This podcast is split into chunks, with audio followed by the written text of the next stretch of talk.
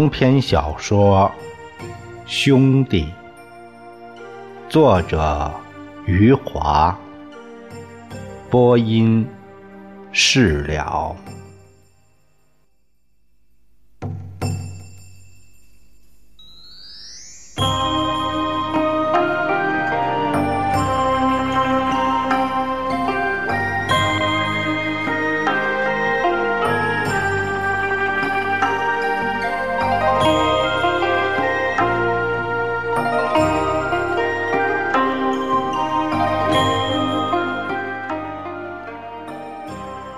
李兰一动不动地站在那里，李光头和宋刚哭喊着，一遍又一遍地告诉他：“爸爸死了。”李兰的身体站在那里，像是被遗忘了。在这中午阳光灿烂的时刻，李兰的眼睛里一片黑暗，她仿佛突然瞎了、聋了。一时间什么都看不见，什么都听不到。丽兰虽生犹死，站立了十多分钟，眼睛逐渐明亮起来，两个孩子的哭喊也逐渐清晰起来。他重新看清楚了我们刘镇的汽车站。看清楚了行走的男人和女人，看清楚了李光头和宋刚。他的两个孩子满脸的眼泪和鼻涕，拉扯着他的衣服，对着他喊哭叫：“爸爸死了。”李兰轻轻的点了点头，轻声说。我知道了。李兰低头看了看掉在地上的旅行袋，她弯腰去提旅行袋的时候，一下子跪倒在地，让拉扯她的李光头和宋刚也跌倒了。李兰把两个孩子扶起来，她的手撑住旅行袋。站了起来。当他再次去提旅行袋的时候，他再次双腿一软，跪倒在地上。这时候的李兰浑身颤抖起来，李光头和宋刚害怕的看着他，伸手摇晃着他的身体，一声声的叫着：“妈妈，妈妈。”李兰扶着两个孩子的肩膀，站了起来。她长长的叹息了一声，然后提起了旅行袋，艰难的向前走。中午的阳光让她晕眩，让她走得摇摇晃晃。在走过车站前的空地时，宋凡平的血迹仍然在那里，暗红的泥土上还有十几只被踩死的苍蝇。宋刚伸手指着地上的血迹，对李兰说：“爸爸就死在这儿啊！”本来两个孩子已经不哭了。宋刚说完这话以后，又哇哇哭上。李光头也忍不住哭了起来。李兰的旅行袋再次掉到了地上，他低头看着地上已经发黑的血迹，又抬头看看四周，看看两个孩子。他的目光在含满泪水的眼睛里飘忽不定，然后他跪了下去，拉开旅行袋，从里面取出一件衣服铺在地上。他小心翼翼地将那些苍蝇捡起来扔掉，双手捧起暗红的泥土，放在衣服上，又仔细将没有染上血的泥土一粒一粒的捡出来，再捧起那些暗红的泥土，放入衣服。他一直跪在那里，他将所有染血的泥土都捧到衣服上以后，仍然跪在那里。他的手在地上的泥土里拨弄着，像是在沙子里寻找金子似的，继续在泥土里寻找着宋凡平的血迹。他在那里跪了很长时间，很多人围在他的四周，看着他和议论着他。有些人认识他，有些人不认识。有些人说起了宋凡平，说到了宋凡平是如何被人活活打死的。他们说的这些，李光头和宋刚都不知道。他们说着木棍是如何打在宋凡平的头上，脚是如何蹬在宋凡平的胸口，最后说到折断的木棍是如何插进宋凡平的身体。他们每说一句，李光头和宋刚都要尖利的哭上一声。李兰也听到了这些话，她的身体一次又一次的哆嗦着，有几次她抬起头来，她看了看说话的人，又低下了头，继续去寻找宋凡平的血迹。后来，点心店的苏妈走过来了，她高声骂着那些说话的人，她说：“别说了。”别当着人家老婆孩子面说这些，你们这些人呢，简直不是人。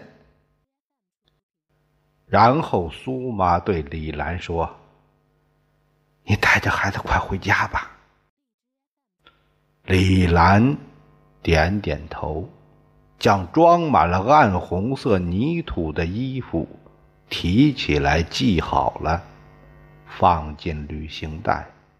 那时候已经是下午，李兰提着沉重的旅行袋走在前面，李光头和宋刚拉着手走在后面。两个孩子看到他走去时，肩膀都斜了。李兰一路走去时，没有哭泣。也没有喊叫，她只是摇摇晃晃的往家里走去。可能是旅行袋太沉了，他几次放下来休息一会儿。那时候他就会看着两个孩子，可是他一句话都不说。两个孩子也不哭了，也不说话了。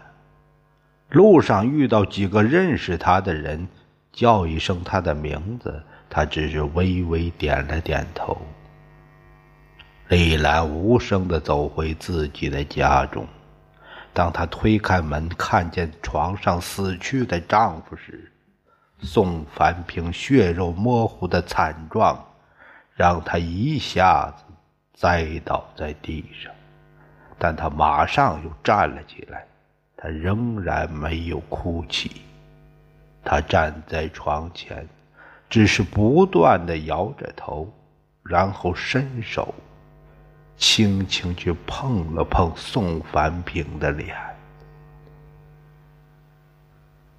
接着又怕是把宋凡平弄疼了，他惊慌的缩回了手，他的手在那里悬了一会儿，开始梳理起宋凡平。杂乱的头发，几只死去的苍蝇掉了下来。于是，他的右手将宋凡平身上的苍蝇一只只的捡起来，放在左手上，整整一个下午，李兰就站在床前捡着宋凡平尸体上的苍蝇。几个邻居在窗前探头探脑的看了几下，有两个还走进来和李兰说话。李兰不是点头就是摇头，她还是一声不吭。当他们走后，李兰就关上了门窗。到了傍晚的时候，李兰觉得宋凡平身上已经没有苍蝇了，她才在床沿上坐了下来，呆呆地看着映在窗户上的晚霞。李光头和宋刚一天没吃东西了，他们站在他身前呜呜的哭，哭了很长时间后，李兰仿佛才刚刚听到，她扭过脸来，低声对两个孩子说：“不要哭，不要让别人听到我们在哭。”两个孩子立刻用手捂住了自己的嘴。李光头胆怯地说。我我我饿了。李兰如梦初醒般的站起来，给了他们钱和粮票，让他们自己上街去买吃的。两个孩子出门时，看到他又呆呆坐在床沿上。两个孩子买了三个包子。李光头和宋刚一边吃着，一边走回家中。他仍然坐在那里。他们把第三个包子递给他时，他神情恍惚地看着包子，问他们：“这是什么？”包子。李兰点点头，仿佛明白了，将包子举起来，咬了一口，慢慢嚼着，慢慢咽。李光头和宋刚一直看着他将包子吃了下去。他吃完后对他们说：“去睡吧。”这天晚上，两个孩子在睡梦里总觉得有个人在屋子里走进走出，还有一次次倒水的声响，那是李兰一次次的去外面井里提上水来。仔细擦洗了宋凡平的尸体，给宋凡平换上了一身干净衣服。两个孩子不知道瘦小的李兰是如何给高大的宋凡平换上衣服的，也不知道他是什么时候睡下的。第二天上午，李兰出门后，李光头和宋刚发现。里屋床上的宋凡平，像个新郎一样干净了。他身下的床单也换过了，他的脸洗干净以后，反而又青又紫了。死去的宋凡平躺在床的外侧，里侧的枕头上留下了李兰的几根长发。有两根头发，还挂在宋凡平的脖子上。李兰一定是头枕着宋凡平的胸口度过了这个夜晚，这是他和宋凡平最后一次同床共眠。沾满血迹的衣服和床单都浸泡在床下的木盆里。水里还漂浮着几只衣缝里出来的苍蝇。这个夜晚，李兰泪如雨下。她在给宋凡平擦洗身体时，累累伤痕让她浑身发抖。她几次都要爆发出惨烈的哭叫。他又几次把哭声咽了下去。他把哭声咽下去的时候，也同时昏迷了过去。又几次从昏迷中坚强的醒过来。他把自己的嘴唇咬得鲜血淋淋。谁也无法想象他是如何度过这个夜晚的，如何压制住自己，如何让自己不要发疯。后来，当他在床上躺下来，闭上眼睛，头枕着宋凡平的胸口时，不是睡着了，是陷入和黑夜一样漫长的昏迷之中。一直到日出的光芒照耀进来，才将他再次唤醒，他才终于从这个悲痛的深渊中活了过来。李兰眼睛红肿的走出家门，走向了棺材铺，她把家里所有的钱都带上了。她想给自己的丈夫买一口最好的棺材，可是她的钱不够，她只能买下一副没有上漆的薄板棺材，而且是一排四个棺材里最短的一句。快到中午的时候，她回来了，身后跟着四个男人。肩抬那副薄板棺材走来，一直走进了屋子，把棺材放在了李光头和宋刚的床旁。李光头和宋刚惊恐地看着这具棺材，那四个浑身臭汗的男人用毛巾擦着汗，用草帽扇着风。东张西望，大声说：“人呢？人在哪儿？”李兰无声的打开了里屋的门，无声的看着他们。他们中间领头的那个往里屋张望了一下，看见了躺在床上的宋凡平，他向同伴招了一下手，四个人一起走了进去。这四个人在床前小声议论了会儿，伸手抓住宋凡平的双手和双脚，领头的喊了一声：“抬！”将宋凡平抬了起来。四个人的脸憋得像猪肝一样，又紫又红。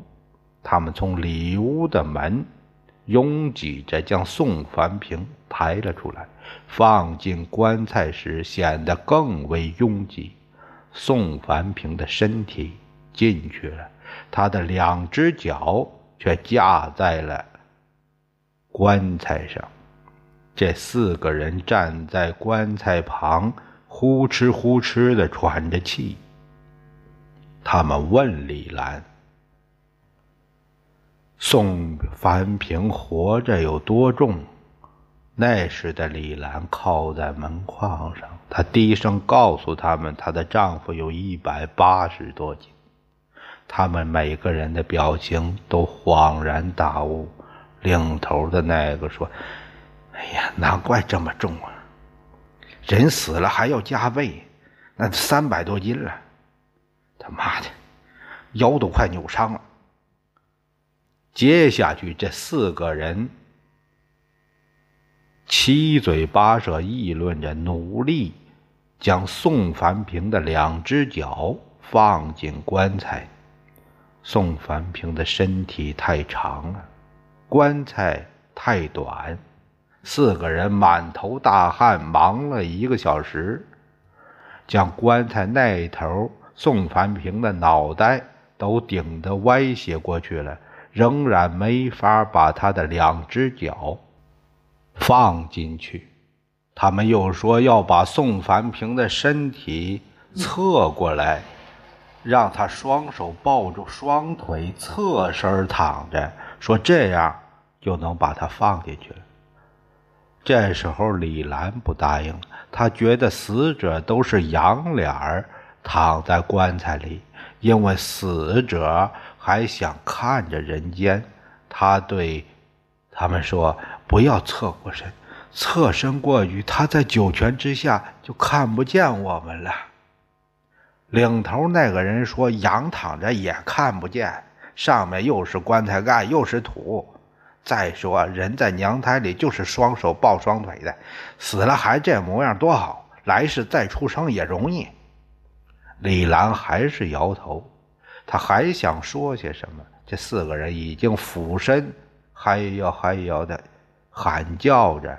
将棺材里的宋凡平侧身过来，然后他们发现棺材太窄了，宋凡平的身体太宽太厚，他的腿又太长，让宋凡平像在娘胎里这样侧身抱膝躺着，也没办法把他全部放进去。这四个人累得直摇头，汗水从他们的脸上。流到了胸口，他们撩起汗衫，擦着汗，嘴里骂着，对李兰说：“这他妈那哪哪是棺材？这这他妈比脚盆大不了多少。”李兰难过的低下了头。四个人坐着，歇了会儿，又商量了会儿，领头的对李兰说：“只有一个办法。”把他的膝盖砸断了，小腿弯过来，这样就能放进来了。李兰脸色惨白，惊恐的连连摇头。他哆嗦着说：“不不不，不要这样，不不不要。”那就没办法了。四个男人说着站起来，收起了扁担和麻绳。晃着脑袋，摆着手，说：“这活他们没法干了。”他们走到屋外，李兰跟到了屋外，可怜巴巴的问他们：“还有没有别的办法？”“没法了，你也看见了。”棺材铺的四个男人拿着扁担和麻绳，走在。巷子里，丽兰可怜巴巴的跟在他们身后，可怜巴巴的说着：“还有没有别的办法？”“没有了。”四个男人走出了巷子，看到李兰还跟着他们，领头的那个人站住了脚，对李兰说：“你想想，天底下哪有死人伸两只脚在棺材外面的？”再怎么，也比脚伸在棺材外面好。李兰这时悲哀的低下了头，悲哀的说：“我听你们的。”四个男人又走回来了，可怜巴巴的李兰跟在他们身后走回家中，他无声的摇着头。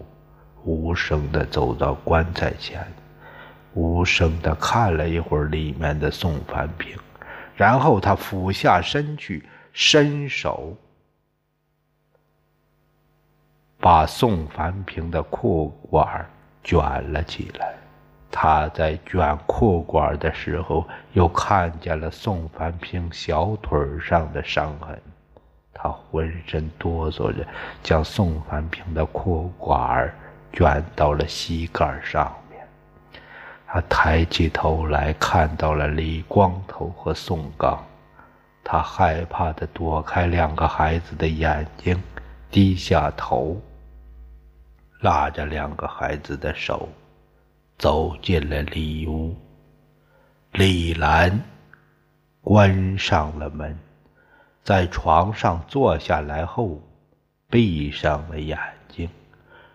李光头和宋刚坐在他的两旁，他的手搂着两个孩子的肩膀。领头的那个人在外面的屋子里喊叫了一声：“我们砸了！”李兰的身体触电似的抖了一下，李光头和宋刚的身体也跟着抖了一下。